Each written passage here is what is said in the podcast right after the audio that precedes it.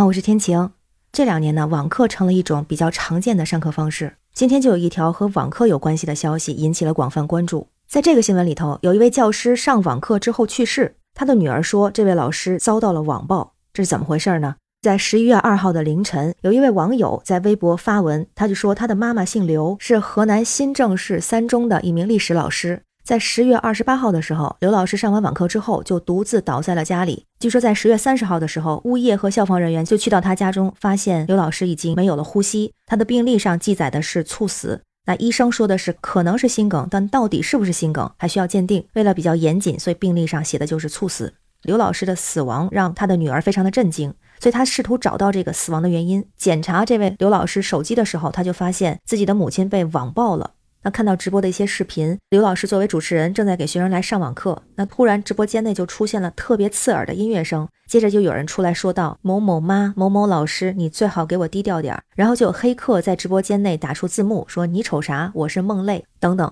除此之外，黑客还在直播间里边肆无忌惮地去切换着屏幕。那这位刘老师的女儿说，从十月初到十月二十八号，刘老师多次遭到黑客的网络暴力。他的父亲看到母亲被网暴之后，非常的伤心，曾经强行的关掉过直播间。根据有关负责人说，这位老师兢兢业业，曾经多次获得表彰。那有一位刘老师的学生就说到，上高三的时候，刘老师教我历史，他真的很好，很温柔，对学生也很负责，学生们对他的评价也特别的好。发生这样的事情，真的很痛心。那目前呢？有关负责人表示，这位刘老师猝死和遭遇网暴是不是有直接的关联？暂时没有办法确定。但是黑客入侵网课直播间施暴涉嫌刑事犯罪，公安机关已经介入调查。那像这种网课入侵，也有人叫网课爆破，不是第一次出现。特别是在今年的开学季开始，在全国的大中小学，凡是涉及到网课的地方，都存在着网课入侵或者网课爆破这样的事件。比方说，在九月初的时候，就有辽宁沈阳城市建设学院的大学生在上网课的时候，遭到他人恶意闯入，刷屏“老师我爱你”，扰乱课堂秩序。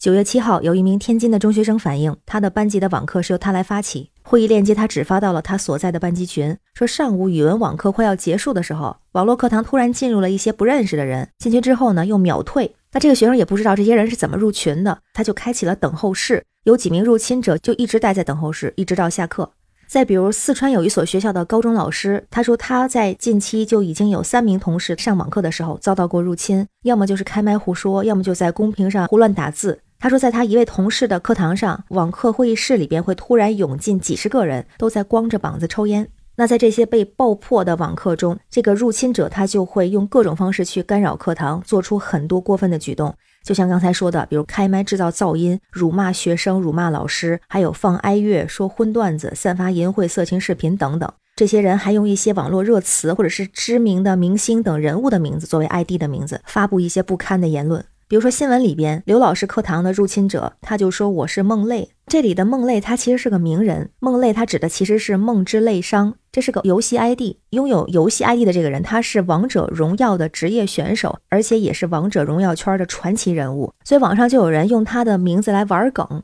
其实，在前段时间，就是开学季的那段时间，当时就有很多人拿他玩梗，不管用什么样的方式去攻击课堂、网暴课堂，都会留下“我是梦泪”这样的文字。所以孟泪当时还特地发文来呼吁观众玩梗没关系，但是不要扰乱课堂，不要扰乱正常的社会秩序。那因为我自己也是一位老师，但我面向主要是海外的学生去上课，可能不太会有这种大课堂，所以还没有过这样的困扰。但是我有朋友，他的孩子就是在上网课的时候就遇到过这种现象。当然，当时老师是比较快的处理的，把这个课堂关掉，重新开了一个课堂。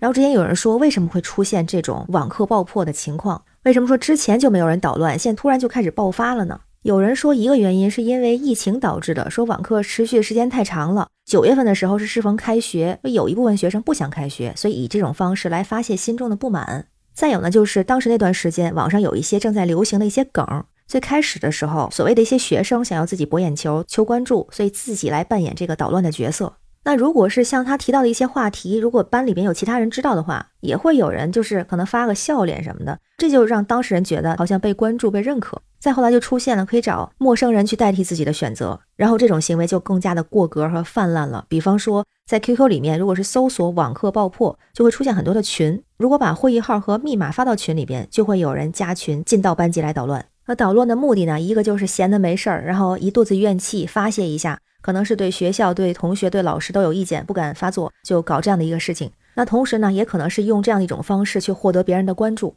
有一些人把自己看作是正义的使者，把老师和学生看作是坏人，看作是恶魔，好像把自己带入了游戏的角色。所以在爆破网课的时候，没有任何的愧疚感，反而还有成就感。甚至有人还趁机的报复同学，让爆破网课的人在结束之后大喊某个同学的名字，这样达到栽赃嫁祸的目的，也让很多的学生非常的困扰。所以网友也分析，有的网友就认为这就是学生干的，有一部分的学生自己不想好好学习，也影响别人，那还做出这样的事情，能来求得一些关注。那同时呢，也有人认为，有可能不是学生干的，是社会上的一些人，也有可能是有个别的学生把像会议链接发到了其他的地方，就是所谓的那 QQ 群里边，社会上的这些入侵者就进到了网课中。那现在其实，在多地已经有网警、网络警察关注这件事情，比方说在深圳、浙江、江苏、上海、天津等等。那同时也有律师表示，这种肆意入侵课堂、爆破课堂的行为会涉嫌违法犯罪。那像咱们平时学校里面上网课比较多用的，可能是像钉钉或者腾讯会议这样的软件。钉钉的话呢，就有客服说，如果是视频会议，就建议这个课程这个会议的发起人开启仅主持人可邀请成员，关闭参会成员发起共享功能这样的方式，来避免会议成员邀请其他人。那如果用的是腾讯会议的话，如果课堂秩序被扰乱，也可以使用两个办法，一个是主持人马上停止当前的共享，回收参会者的屏幕共享权限。第二就是锁定乱入会议者，把他移出会议，并且锁定会议。那再有就是遇到这样的问题，大家一定要齐心协力的、及时的去应对，把入侵方把他赶走。那同时呢，我们也呼吁有关部门加强安全监管，开展安全保护，依法打击违法犯罪的行为。希望像这位去世的老师遇到的网课爆破的情况、网课入侵的情况尽快减少，不再出现。那对网课入侵、网课爆破这个事儿你怎么看？欢迎在评论区留言，咱们一起聊。我是天晴。这里是雨过天晴，感谢你的关注、订阅、点赞和分享，非常感谢你的支持，让我们每天加油，拜拜。